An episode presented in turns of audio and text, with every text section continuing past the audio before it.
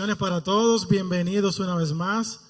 Hoy continuamos con la serie Un nuevo mandamiento. Y la semana pasada, en un excelente mensaje, Eduardo nos hablaba acerca de el modelo del amor de Jesús. Bueno, hoy vamos a hablar de Jesús como nuestro poder. Pero ¿quiénes recuerdan cuál era eh, los model, modelo, los modelos eh, mencionados por nuestro hermano Eduardo la semana pasada? Eran dos.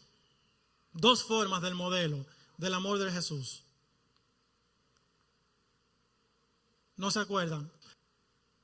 Antes de, de, ir a esa pregunta nuevamente, vamos al versículo central de esta serie, que se encuentra en Juan capítulo 13, versículos 34 y 35. Dice, les doy este nuevo mandamiento, que se amen los unos a los otros, así como yo los he amado, ustedes deben amarse también. Si se aman los unos a los otros, todo el mundo se dará cuenta que son mis discípulos o discípulos míos. Entonces, la semana pasada Eduardo nos hablaba de dos formas del modelo del amor de Jesús. Primero, forma de siervo, donde la persona no le importa el estatus que tenga o la jerarquía social, sirve. Y la segunda, actos de servicio, ayuda al prójimo. Eso fue lo que tuvimos tratando la semana pasada. Ahora, yendo al versículo central, cuando dice, ámense así como yo los he amado, ¿Qué significa ese como yo los he amado? ¿Qué significa eso? Llama la atención de que cuando Jesús les muestra a los discípulos cómo deben amar, no solamente les habla acerca de ese modelo o de, esa forma, sino que también hay que prestar mucha atención a que nosotros para poder amar como Jesús necesitamos algo que no viene de nosotros. O sea, hay un poder para amar que nosotros necesitamos como Jesús lo hizo. Ustedes recuerdan que la semana pasada estábamos hablando de la cena, ¿verdad que sí? Lo que estaba pasando en la cena. Vamos a volver a ese escenario de la cena. Luego que Jesús les habló de cómo debían amarlo y que recuerden cómo estaban sentados todos. Podemos recordar esa parte. Cuando estaban todos allí, Jesús continuó dándole otro tipo de enseñanzas. Y hay dos eventos importantes que suceden en la cena, que Jesús anuncia. Número uno, la traición de Judas. Si leemos en el versículo 21 al 28, no lo voy a leer completo, Jesús, luego de que habla con ellos, le dice, mira, yo les aseguro que uno de ustedes me va a traicionar. Así que empezaron la conversación, el murmullo, ¿quién será? ¿quién será? En el texto dice que Judas le pica el ojo a uno y le dice, pregúntale a ver quién será, el que estaba más cerca de Jesús, pregúntale a ver quién será. Y Jesús automáticamente revela quién es. Y dice, bueno, yo voy a mojar mi pan y a quien yo se lo dé, ese es quien me va a traicionar. En el versículo 28 dice que ellos no entienden lo que está pasando allí. Imagínense, no entienden. ¿Por qué? Recuerden dónde estaba sentado Judas. ¿En qué lado estaba sentado Judas? del lado izquierdo. ¿Quién se sentaba del lado izquierdo del principal de la cena? El invitado principal. Digamos, la segunda figura más importante de la cena. Entonces, quien estaba sentado, el invitado principal, que era obviamente una persona de confianza, a quien tú amabas, a quien tú querías, él dice, esta persona que está aquí me va a traicionar. Es lo primero. Luego él anuncia que su otro gran amigo, aunque estaba sentado a lo último en la cena, ¿verdad? En la mesa, pero ¿qué hacía el que se sentaba de último? Ese era el que servía, él servía a todos, servía la comida a todos.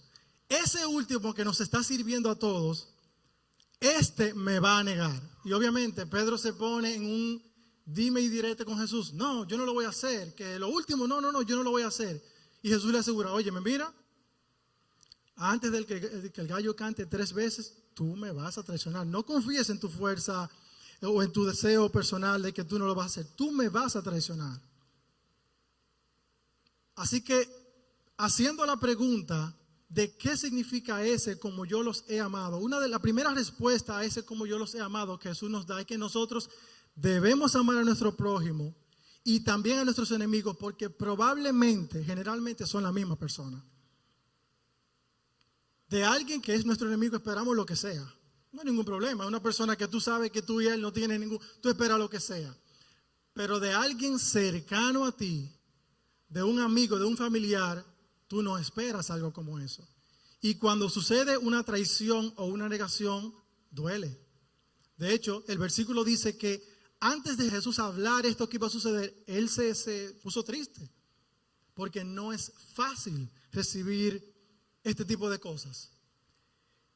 Pero Jesús continúa hablándole a sus discípulos y en el capítulo 15, Él les habla un poquito de cómo es esa manera también que debe amar a sus amigos y cuál es esa forma para poder amar como Él ama. Y en el capítulo 15, versículo 5, 3 y 17, Él dice, yo soy la vid y ustedes son las ramas. El que permanece en mí y yo unido a él dará mucho fruto. Y dice una parte muy importante aquí, pues sin mí ustedes no pueden hacer nada. Lo que él está diciendo aquí, óyeme, si una rama es desprendida de un árbol, ¿qué va a pasar con la rama? Se va a secar, no va a dar fruto. Nunca un mango va a dar mango de sí mismo, eso no puede suceder. Se seca cuando se separa de la rama. Entonces Jesús dice, para ustedes poder dar fruto, para poder amar, tienen que estar en mí. Y si nos vamos a Gálatas capítulo 5, versículos 22 y 23, un versículo conocido por nosotros, dice, más el fruto del Espíritu es que el primero que menciona es el amor, y estamos hablando del amor hoy. Entonces Jesús dice, la única manera, y esta es la segunda respuesta, la segunda respuesta de cómo amar como Jesús nos amó. La única manera para amar como Jesús nos amó es estar conectados a la fuente del amor que es el mismo Jesús. No hay otra manera que podamos amar como Jesús nos amó. No hay ninguna otra manera que podamos amar al prójimo, al enemigo, si no es conectados a la fuente misma que es Jesús. Humanamente, creo que hay dos momentos que definen como que ese pico más alto que nosotros podemos llegar al amor así humano que es cuando encontramos, ¿verdad?, esa persona que nos hace química y nos arrodillamos, o de la manera que sea, y le pedimos matrimonio. Ese momento es, uff. Y el otro momento, en mi experiencia, es cuando nos convertimos en padres o nos convertimos en madres. Estas fotos son muy especiales porque un 18 de febrero fue que yo le pedí matrimonio a mi esposa y un 18 de febrero, años más tarde, nació Eleni, que ya en unas cuantas horas cumple años. Y ella, sabe que el cumpleaños está muy emocionada. Qué puntería. Y dice que quiere un regalo grande. Vamos a ver si el otro o la otra no llega a la misma fecha. Entonces, es el momento en la, en la vida humana donde podemos como que alcanzar ese mayor pico de amor. Ahora bien, el amor tiene tres enemigos principales. Primero, la indiferencia, que lo mata lentamente. La indecisión, que no te deja avanzar. Y la desilusión, que lo elimina de una vez. Son los tres enemigos principales del amor. Cuando Jesús les enseña esto, obviamente sucede lo que, lo que él dijo que iba a pasar. Judas lo traiciona, Pedro lo niega. Y cuando Judas recibe la recompensa, él obviamente, él, lamentablemente, él se quita su vida. Porque él no pudo, no pudo con, esa decisión que tomó. De cierta manera, Pedro y, Judas experimentaron algunos de estos enemigos.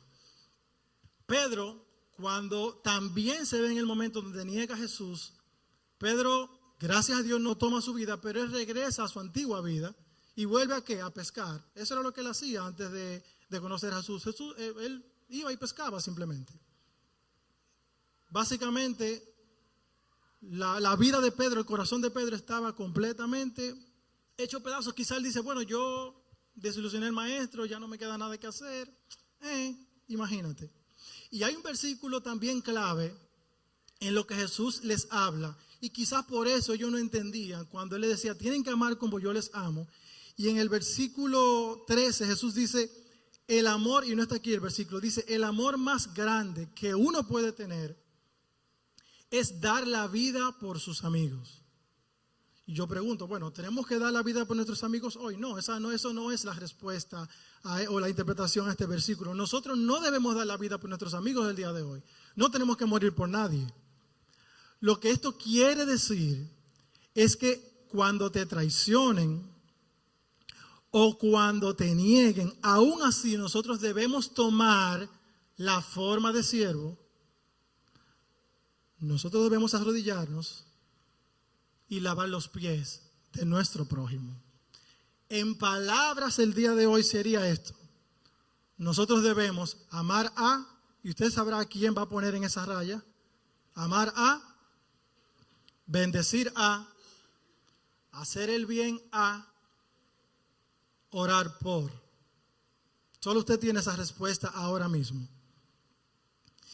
Y el apoyo para, para este, esta, esto que acabo de decir está en Mateo capítulo 5, versículo 44, que dice, pero yo les digo, diciendo Jesús, amen a sus enemigos, bendigan a quienes los maldicen, hagan bien a quienes lo odian y oren por quienes los persiguen. Mi jefe siempre dice, más difícil decirlo que hacerlo. Y eso tiene mucha verdad. Más difícil decirlo que hacerlo. Pero si estamos conectados a la fuente que es Jesús, esto es posible hacerlo. Solo si estamos conectados a la fuente. Cuando todas estas cosas pasaron, sucede lo mismo que Jesús les dijo, yo voy a resucitar. Y Jesús resucita y empieza hacer obras y empieza a tener encuentro con algunos de sus discípulos entre ellos con Pedro, que estaba, le estaba saliendo mal y de repente llega una persona en la orilla que le dice, güey, eh, tiren la red ah, y ustedes van a conseguir peso. O sea, sucede lo mismo, el mismo milagro que sucedió cuando Jesús lo llama, le vuelve a suceder. Por eso él dice, oye, espérate, ya esto me sucedió una vez. Quien, quien en una ocasión hizo esto, solamente una persona que lo puede repetir, que es Jesús. Así que Pedro se da cuenta y él dice que él se tira de la barca y empieza a nadar hasta llegar donde Jesús. Y yo imagino lo que iba pasando por la mente de Pedro acercándose a Jesús. Bueno, imagínate, yo lo desolucioné, lo negué, imagínate tú. Obviamente lo que él me va a decir es, papá, tú estás descalificado, tú sabes que tú me negaste, rueda de ahí. No, no fue así. No fue así. Y si volvemos a los eh, tres enemigos del amor que yo mencionaba ahorita, quizás muchos de nosotros actualmente estamos pasando por, alguna, por algo como eso. Quizás estemos en algo como eso también. Y estamos experimentando o desilusión o indecisión por muchas razones. Y a veces esa es nuestra vida. Y este es nuestro corazón. Y esto es lo que pasa con las situaciones que van pasando en la vida.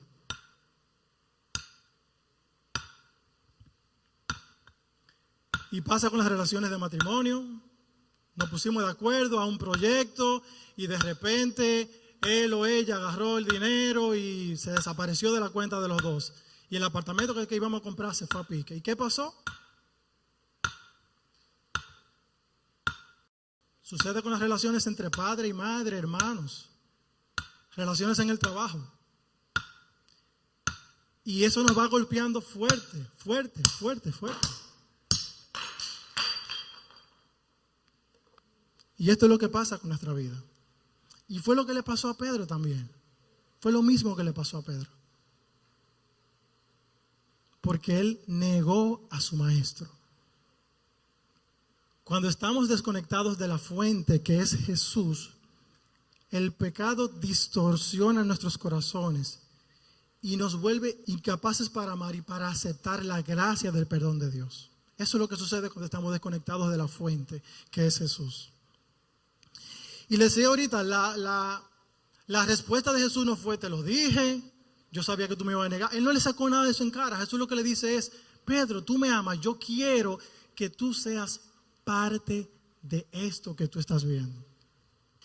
Y, lo que sucede con esto,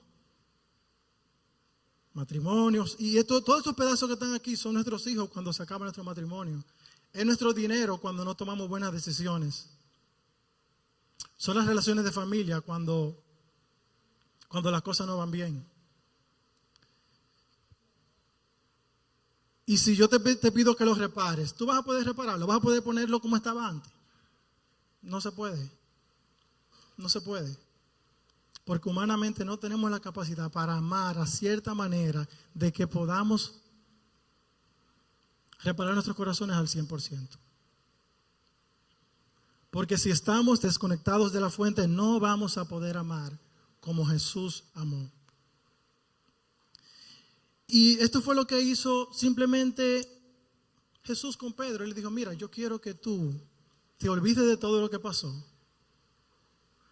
Que tú vengas y que tú seas parte de este reino.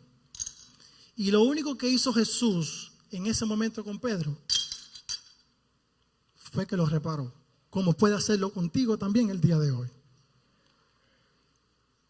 Solo hay una manera de amar y es conectados de la fuente que es Jesús. Primera de Juan 4, 10, 12 dice, el amor consiste en esto. No en que nosotros hayamos amado a Dios, sino que Él nos amó. Hay una parte que dice que Él nos amó primero y envió a su Hijo. ¿Para qué? Para que ofreciéndose en sacrificio por nuestros pecados sean perdonados. Queridos hermanos, si Dios nos ha amado así, nosotros también debemos amarnos unos a otros. A Dios nunca nadie lo ha visto. Pero si nos amamos unos a otros, Dios vive en nosotros y su amor se hace realidad en nosotros. Así que Jesús es nuestro poder, pero nuestro poder, nuestra fuente para amar. La única manera de amar como Jesús nos amó es estar conectados a la fuente que es Jesús mismo. ¿Quieres amar de esa manera? Debemos conectarnos. ¿Tú quieres tener el fruto del amor en tu vida? Debemos estar conectados. De lo contrario, Solo vamos a estar chocando, chocando o recibiendo ese choque y al final no vamos a lograr nada. Y yo quiero que oremos en esta, en esta ya tarde noche y que tú presentes tu vida al Señor. Solo tú sabes en qué condición puede estar tu corazón ahora. Solo tú sabes con qué tú estás luchando. Y lo que yo te quiero decir es que solo no puedes, no vas a poder solo. Por más intento humanamente a veces que hagamos, no vamos a poder, no vamos a poder. Va a llegar un punto que no vamos a poder. Necesitamos conectarnos a la fuente. Necesitamos estar en la, en la raíz que es Jesús. Esa es la única manera de poder tener el fruto del amor y poder dar amor a otros, a tu familia, a tus hijos, a tu esposo, a tu esposa, a tu jefe, a tu jefa, a la motorista de la calle, a todo el que se te mete por delante, todo el que te odia, todo el que te mira mal o todo el que tú sientes que te mira mal. Porque también cuando estamos desconectados de la fuente, nuestro corazón está distorsionado y también pensamos que todo está en nuestra contra. Necesitamos, necesitas conectarte en la fuente de amor que es Jesús. Si quieres experimentar el verdadero amor y dar también el verdadero amor. Así que Padre, yo te presento nuestros corazones en la tarde de hoy, Señor.